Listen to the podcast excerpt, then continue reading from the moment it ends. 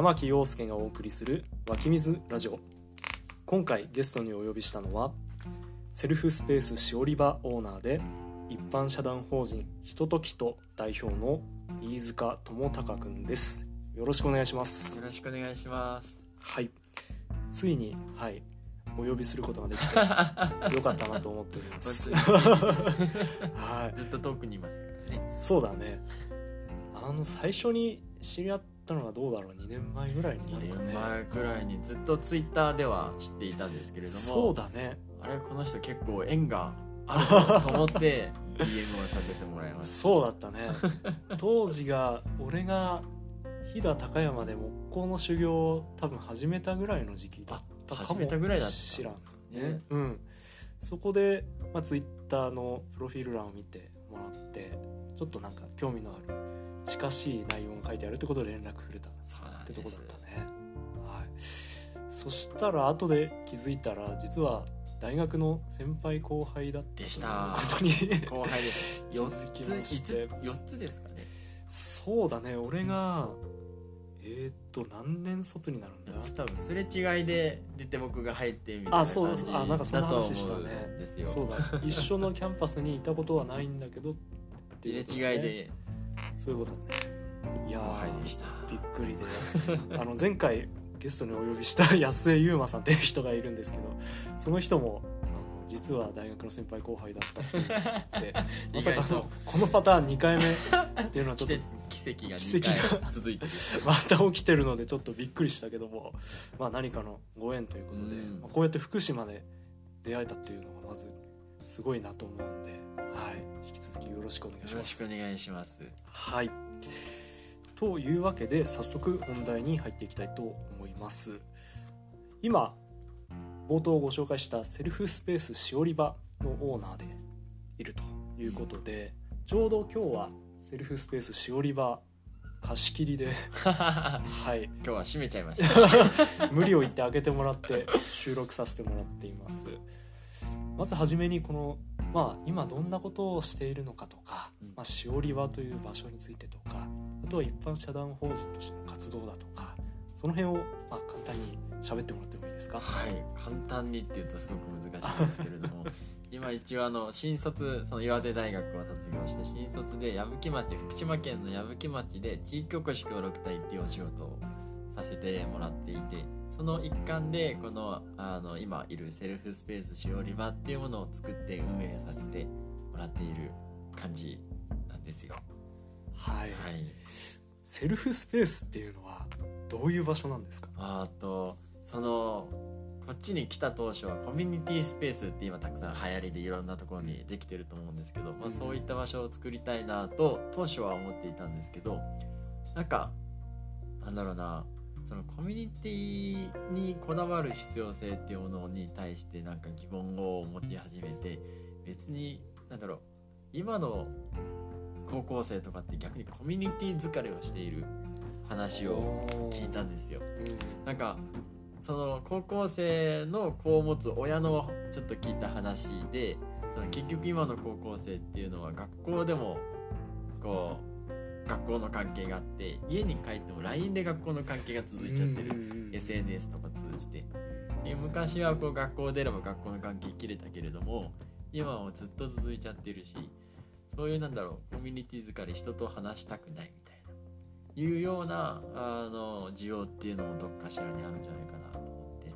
どっちかっていうと僕はそういった人たちをの居場所を作ってあげたいなっていうふうに思って方向転換してセルフスペース一人でもいられるような場所を作ったっていう感じですね。なるほど。いやコミュニティ疲れっていうのはなんかすごく共感するというかうん。あの大人の僕らですらたまにそういう一人になれた時間が絶対誰にでもある。それが子供の頃からもう今はそういうコミュニティ疲れ経験しちゃってるっていうのは確かにあるね。そうなんですよねっていうのはちょっと今思ったね。そうか、まあ、この矢吹町っていう場所で今活動しているわけだけども矢吹町江南高校という県立高校すぐ近くに近くにあった。りしてその高校生の方とか結構来てくれたりするのかな？結学校っていうほどこれ来てもらってるわけじゃないんですけれども本当になんか矢吹町で何かやりたいという探究の活動でいろいろ動いてる高校生なんか本当ついさっきまでうんあのいてくれていろいろなんかあの地域の人とおしゃべりするのに使ってもらったりとかうんしたり本当になんだろうカフェみたいな感じでお友達連れてぞろぞろとっていうような場所じゃないけれども本当に一人一人がこうポツポツポツポツって言って「水川さん」って言って声かけてくれるような感じで少しずつ来てくれてるかなっていううんうん。感じなるほどね。はい僕がここに顔を出すたびに結構中学生とか。あとは矢吹のあの農業短大の学生さんとかもうんいらっしゃったりして結構人生相談が展開されてるので たまに目撃したりしますので、まあ、そういう意味では地域のお兄さん的なあの立場になりつつあるのかなと勝手に思っております。そうなんか人となんだろうなコミュニティ疲れをしているからといって人と全く話したくない状況って逆にならなくてうん。人と話したいんだけれどもなんだろうな知り合いじゃないぐらいがちょうどいいようななんかこう一方的にぶつけたいみたいなうんうんうん。いうような感じになりがちなのでその壁にはなってますね。バーのマスターみたいな。そんな感じだね。そんな感じですかね。若い人の飲めないですけど。ノンアルコールのバーということで、まあ、ここもあのなんだっけしおりバーっていうなんかあのなんだっけアカウント名。アカウント名とかあのはしおりバーっていうあの BAR にしていて。本当にバーみたいな場所かもしれないですね。バーテンダーに憧れていた時期がありまして。ただ僕は味覚が音痴なので何も言えないなるほどね。形式だけはもう。いやもう形式は立派なバーになってると思います。はい、まあ、そんな飯塚くんですが出身はどこだっけ？出身は神奈川県です。ああなるほど。僕矢吹町の隣の石川町というところで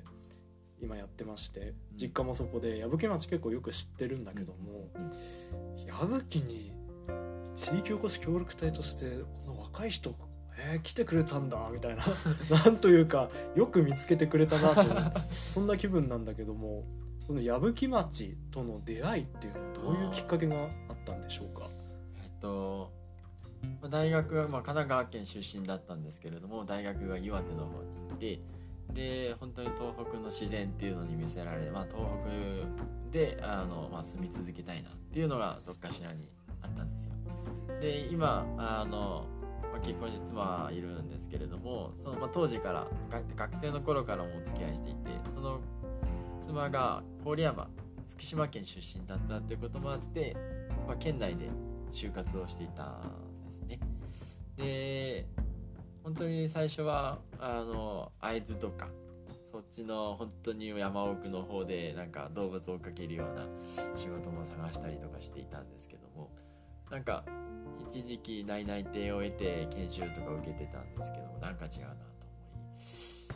生の1年生の頃からお世話になっていた方のところに相談しに行ったらその方が矢吹出身の方だったんですよ。でうちの地元でこういう協力隊の募集してみいるんだけれどもちょっと話聞いてみるかっていうことであの、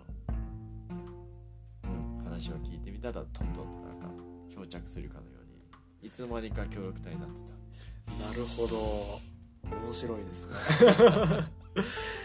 当時の矢吹町の協力隊っていうのは確かいなかったというか第1号なんだよね。1期生でしたね。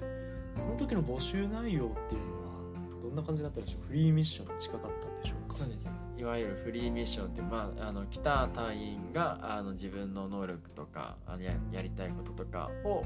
あの実際に実現してみてほしいみたいな感じの募集内容だったんですよ。うんうんうん。なるほどこのまあコミュニティスペースではないけどまあ一人になれる場所っていうこのコンセプトのしおり場っていうのは協力隊就任直後からまあ当初から考えていたことだったんでしょうか？そうですねそのコミュニティスペースみたいな若い人が集まるような場所をあの作りたいっていうのは着任当初から話していて本当に当初はあの町と森に木陰のような居場所っていうふうに掲げてましたね。いや素敵ですね。最初はなんか矢吹駅で青空図書館みたいなことやったりしてましたかね。そうです1年目だったのでそういう場所もあるわけでもなく何かあのコーヒーとか出せるわけでもなかったのでスキルとかなかったのでとりあえず自分の持ってる本を並べる並べてみっかっていうところから始まりましたね。すごいな。行動力 あるよね。すごいよ、ね、お客様虫ばっかみたいな。今日のお客さんはカマキリですみたいな投稿を当時はストーリーに上げてて。木陰だからね。虫も来るよね。確かに。まあそんなこんなで協力隊2年目ぐらいですか？このしおり場、そうですね。少しずつできていった2年目の8月ぐらいからその DIY で作り始めてあの11月にオープンさせた感じです。しおり場ができていく過程っていうのは僕も SNS で結構拝見させてもらったんだけども、学生さんと一緒に作り上げていくっていう様子が結構印象的でしたね、あの郡山福島の郡山に日本大学の工学部建築学科がありましてもうしおり場を作るってなった時点からもう学生さんを巻き込もうと決め色あらゆるつてを使って引っ張り出してあの日大の建築学科の学生さんと一緒に本当にあの一度も競争を呼ばずここで作り上げた感じですね。なるべくコストをコストも。抑えて ということで 材料もいろんなところから確か調達してきたり。そうですね。矢吹町であの廃業した製材所が近くにあってそこでもう自由に持ってっていいよって言ってもらってもう SS 運んだりだとかあの三島町っていう結構ここから遠いですが会津の方で。そこで、まあ、霧在庫やってる同じ協力隊の同期の方がいたのでちょっともらいに行ったりだとかしました。ねなるほど。今使ってるこれも霧のそうですね。霧のテー三島町っていうのは人口1500人ぐらい 本当に本当に奥会津の町でもう自然豊かなうんうん場所なのでなんかそういったところで協力隊のつながりがきっかけでなんかつながれるっていうのがなかなか面白いな面白いですよね。思いますね。やっぱ協力隊同士の連携みたいなつながりっていうのは今でもあるんでしょうか？そうですね。特に同期の仲間たちとは連絡すごく取り合っていたりだとかあの特にこう協力隊の後輩さんだとかはよくあのしおり場に来てあの話したりだとかっていうのはちょこちょこありますね。いいですねまあ最初来た時は知り合いゼロという状況で なかなか心細かったとは思うんだけど本当に。まあ、よくぞここまでやってきたなという感じで。僕も飛騨にいる時からちょちょいちょいちょっと気にはしていたので 地域に馴染めているのかしらと。お父さんみたい。な。でも蓋を開けてみたらもう地域の人からだいぶ頼りにされているようで逆に僕の方なんか福島県には18歳までしかいなかったので逆に俺の方が知り合いいないみたいな。地元ってなんだろうみたいな感じになっているので、まあそこら辺またいろんなとこちょっとお世話になりながらしおり場の方にもお世話になりたいと思っておりますので、はい。まあ、そんなしおり場という、まあ、活動が一つ、まあ、結構板についてきたのかなという中で店内の印象として本がたくさん置いてありますね。はいはい、これは確か人から集めた本が非常に多いんだよね。そうですねあのしおり場を作るってなった時にその本を置きたいっていうのがあったのでその本をどうしようかと思っていろんな人にこう寄贈募集をかけましたらもう続々と段ボールごと送ってくれたりだとかっていうことがあってなんやかんや今は1500以上の寄贈をしていただいた本が店内にはあります。すごいですね。各有僕も何冊か寄贈させていただきまして、はい。まあなんか自分が読んだ本とかをさりげなくこう誰かに読んでほしいなそんな気持ちに応えてくれる場所になってるのかななんてそうです思ってねますね。その他にも確か新書の扱いも最近始めたと。そうですねいうこと最近そのしおり場を本屋さんとして町の小さな本屋さんとしての機能も持たせたいっていうことであの本の販売の方も始めましたうんやっぱ本っていうのは昔から好きだったというかやってみたいなとかあったんでしょうか。僕は本読まないです。全く。マジで？全く。全く読まないです、そうね、なんだ。へえでもそれでもねなんか矢吹に本屋ってないあるのかな、あるっちゃあるんですけどももうしっかりその店先の本屋さんとして機能してる本屋さんっていうのは本当にないって言っちゃうとあれですけれどもないのかなみたいな。なるほどなるほどね。そうかそうか。まあ本屋さんってねいろんな形があると思うんだけども、まあ、こんな風に結構選書もこだわりも見えるなと。あそうですか、うんもうなんとなく。インスピレーションなんですけど。でもなんとなくこう飯塚君の世界観というかなんか思考も現れてて結構面白いなっていや本当にあの僕本は読まないんですけど本が持つ機能っていうのはものすごく興味があって。あの本があるっていうことにによるその来てくれるお客さんの調整をする機能であったりだとかうんその別に口には出しはしないけれどもその人の人柄とかあの思っていることが伝わるような機能っていうのはものすごく面白いなと思って本読まないけれども本を置かなるほど。いや面白いですね。なんか本本に関する仕事を始める人って大抵本が好きで好きでそれが溢れ出て仕事になってるという人が多いんだけれども本の、まあ、機能に注目したというか本を手段にやっぱそれも場所づくりのための要素なんだな。そうですね。場所づくりのために本を使っているっていう感じですね。いやー面白いですね。ありがとうございます中身にはまあ興味興味がないわけじゃないんですけど あんま読まないのですごくそのなんだ並べ方うんうんはすごく雑にはなっちゃってうんなるほどね。まあそんなちょっとアットホームなところもこのしおり場の魅力なのかなということにしておきましょうはい。はい、そうしましょうありがとうござい。は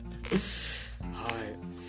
それじゃあもう一つのまあ顔というか一般社団法人ひとときとの活動についても聞いていこうと思いますが、まず簡単に言うとどんな活動をしている法人になるんでしょうか？はい本当に今年の5月に法人化したばかりなんですけれどもその自分がやってる活動がこれまであのしおり場もそうなんですけどもあの小学生とかを対象とした自然体験とかもいろいろやっていてそれらの活動を統括したあの法人になります。なるほど。具体的な活動としてはどんなものをこれまでやってきたので、まあこれからやっていくのかっていうのはありますか？えっとまあ、しおり場の活動はこれからも継続しておくなのと、まあ、合わせてちょっとさっきもちょろっと触れた塾の方もその法人のもとでやっていきます。で話していない部分で言うとその自然体験の方になるんですけどもあの小学生を対象にあの特にこの夏は6本ほど1泊2日のキャンプの方を予定しておりまして本当に子どもたちに自由にあの遊ぶような時間機会場所を提供してあのこれからの社会を生きていくような力をあの子どもたちに身につけていってほしいなという思いでそういったキャンプ自然体験を行わせてもらっています。はいまあ、この自然体験とかキャンプをやるフィールドなんだけども、まあ、僕も何回か見に行かせてもらったことあるけども、まあ、すごいなと 一言で言うなら、はい、あの視聴者の方にあのちょっと説明させてもらうと広大な牛舎があるんだよね牛舎跡地、旧車跡地ですね。はい、これを買い取ったと。買っちゃいました。買っちゃいましたと買っちゃいましたということででもこれなんか自然体験するにはもってこいだなって思って、うん。まあちょっとした小高い丘というか丘の大上ですね地の上に大地の上にあって。ちょっと森に囲まれて。全天候型でイベントができると。そう。やっぱ屋根ついてるって強いなって思って。屋根の下はまあコンクリート敷いてあって。でところどころ人工芝も張ってあるのかな。人工芝は自分であ運びました。なるほどなるほど そんな感じで少しずつカスタムしていってまあテントも張れますと。でこれトイレもあるんでしたっけ？トイレも作りました。トイレを作った 作ったんです。はい。すごいですよね。まあこれはあのいわゆるバイオトイレというところになりますかね。まあ今例えば登山とかする人はよく山の上で見たことあるかもしれませんが微生物がまあ人の汚物を分解する力を利用した、まあ、エコな自己完結できるトイレということになりますかね。なりますね。最終的には。最終的には。最終的には。は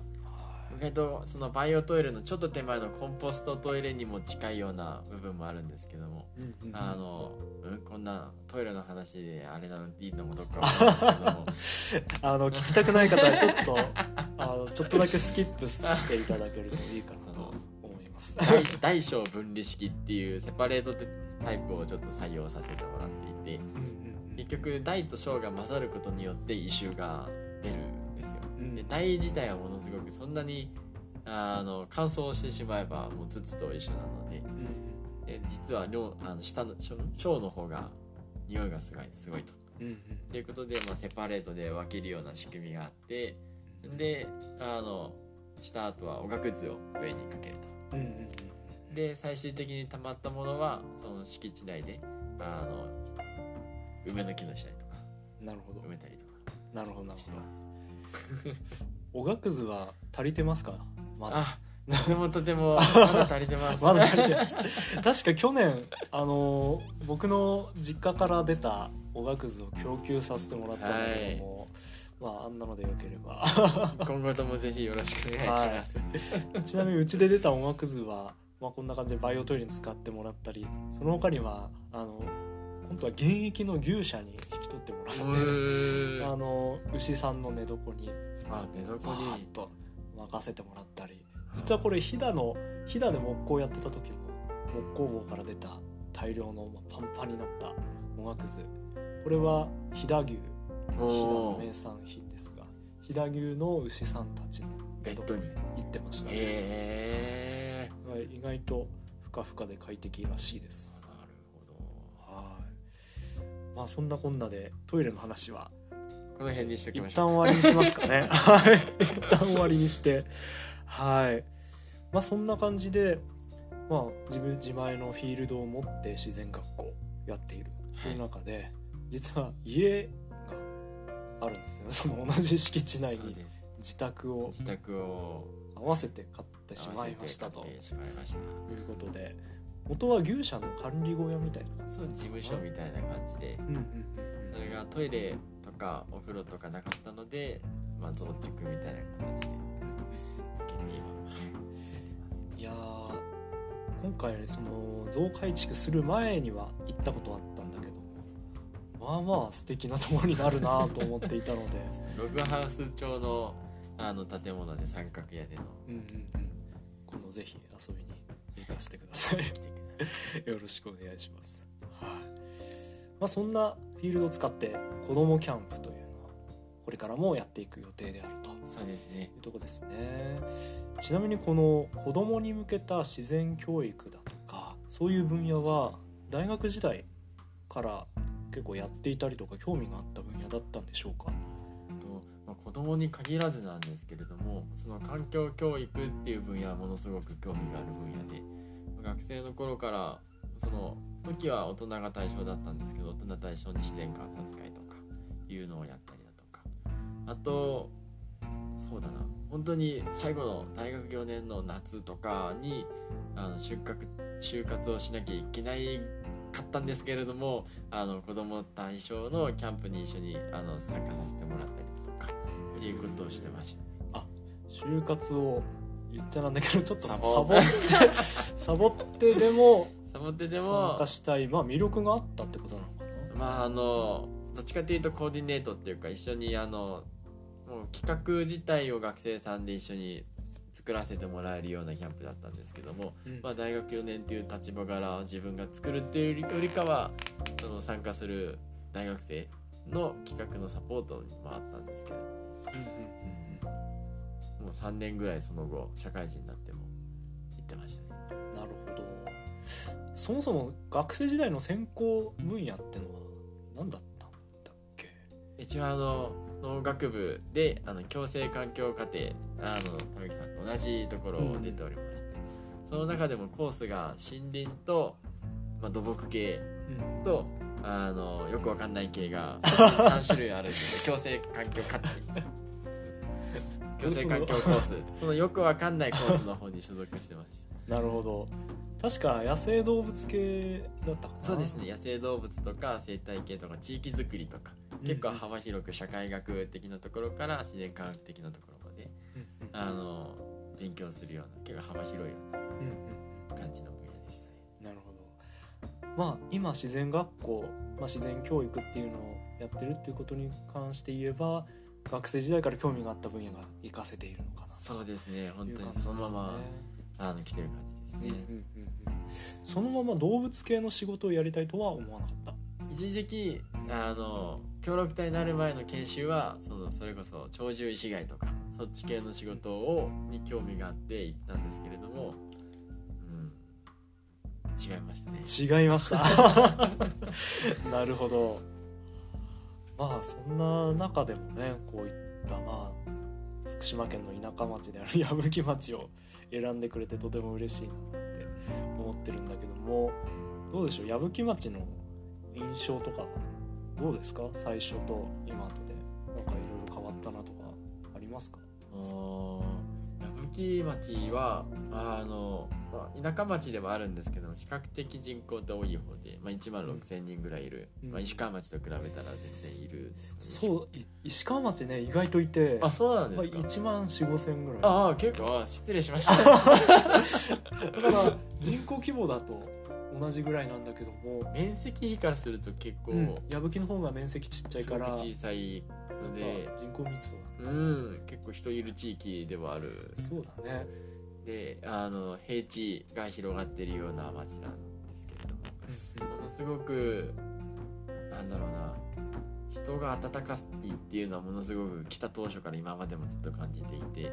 その何かやるってなった時に反対するような方はいなくてすごく温かく見守青空図書館なんていうバカみたいなことをやってろうとしても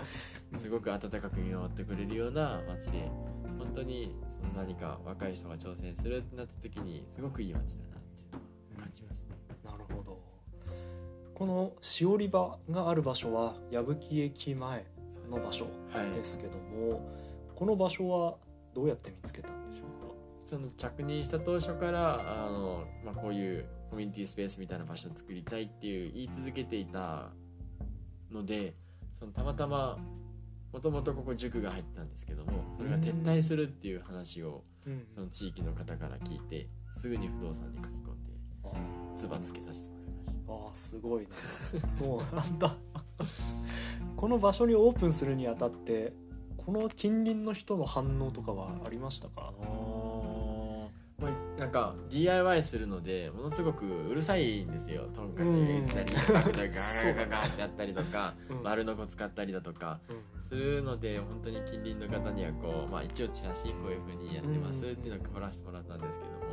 全然その迷惑がある方もいないですしなんならもっと遅くまでやってもいいのにみたいああそうなな、んだ、うん。最近コーチの音しないけれどどうしたんだいみあたいな。っ逆に心配になってきましたみたいな。ていう本当にすぐに受け入れてくださったりとかそうなんだ、はあまあ、この矢吹町っていう場所自体が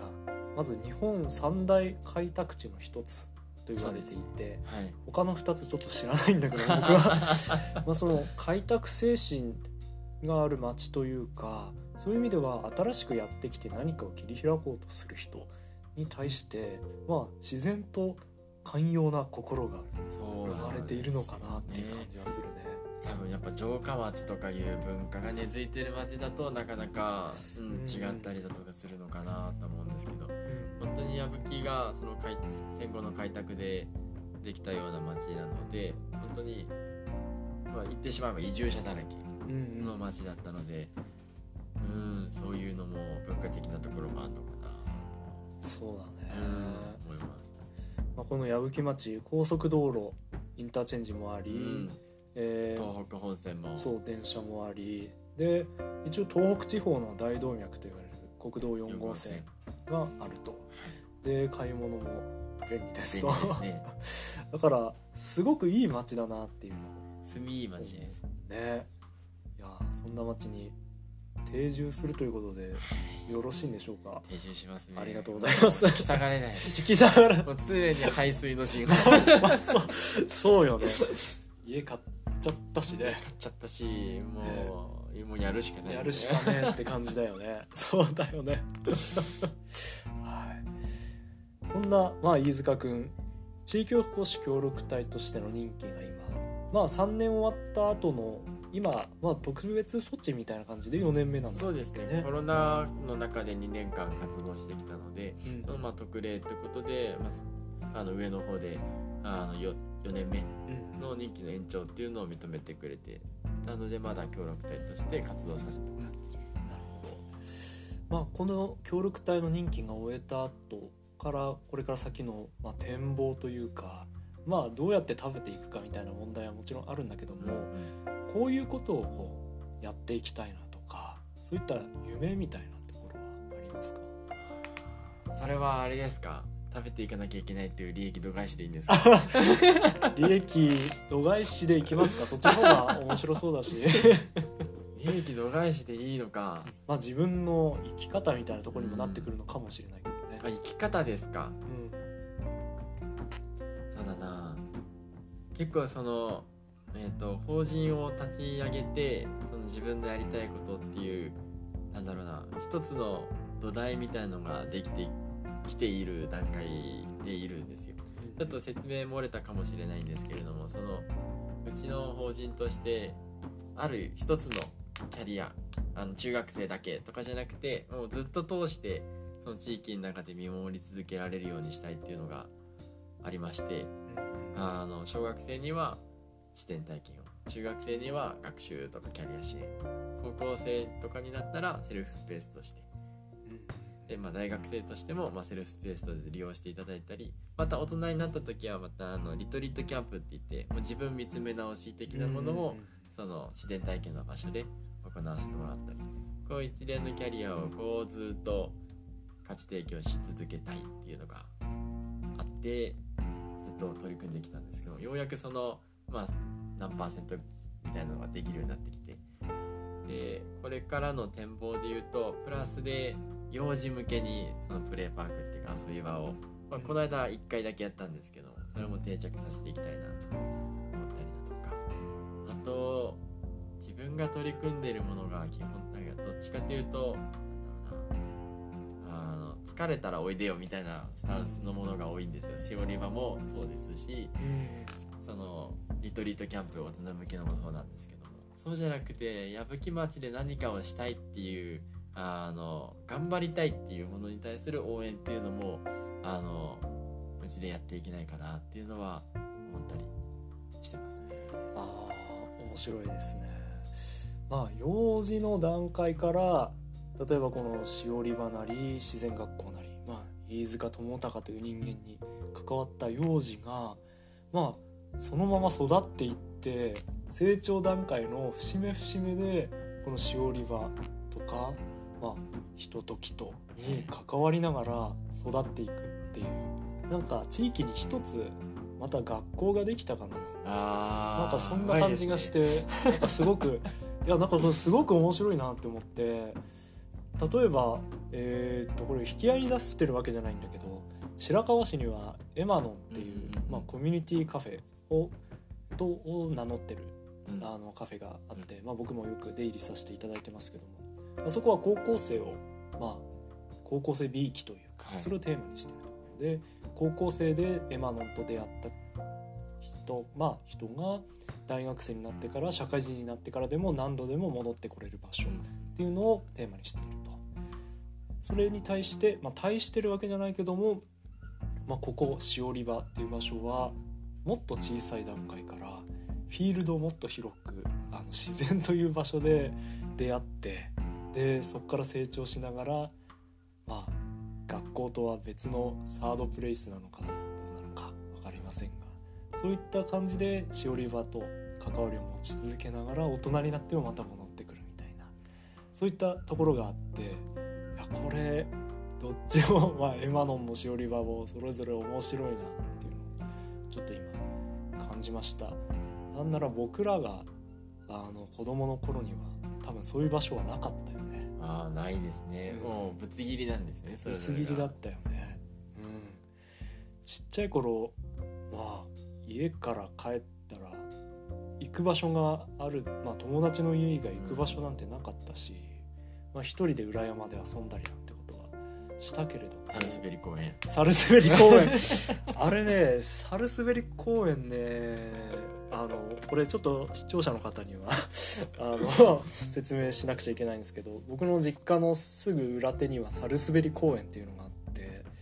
これは昔あった沢田児童館っていう僕が卒業した児童館の跡地を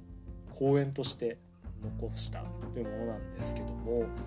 あそこはね昔は本当トトロの森みたいな感じで木がいっぱい生い茂ってて本当に秘密基地みたいな場所だったんだけどもなんか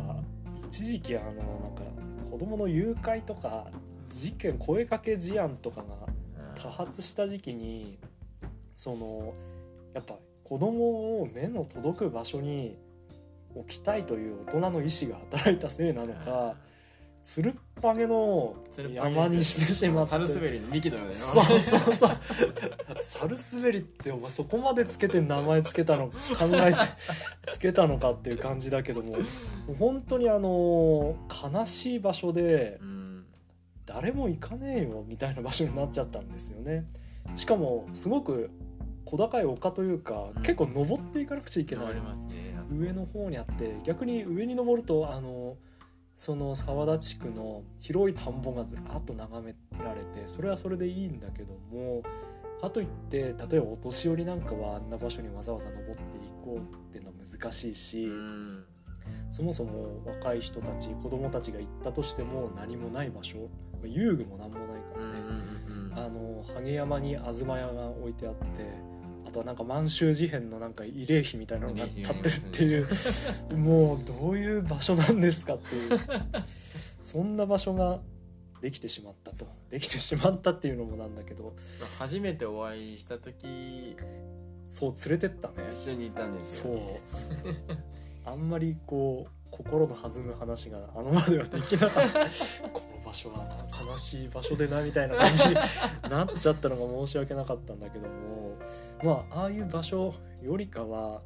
なんだろう例えば通学路登下校路の途中でなんかヘビイチゴあるからちょっと食ってみようぜとか、うんうんなんかあのえーっとね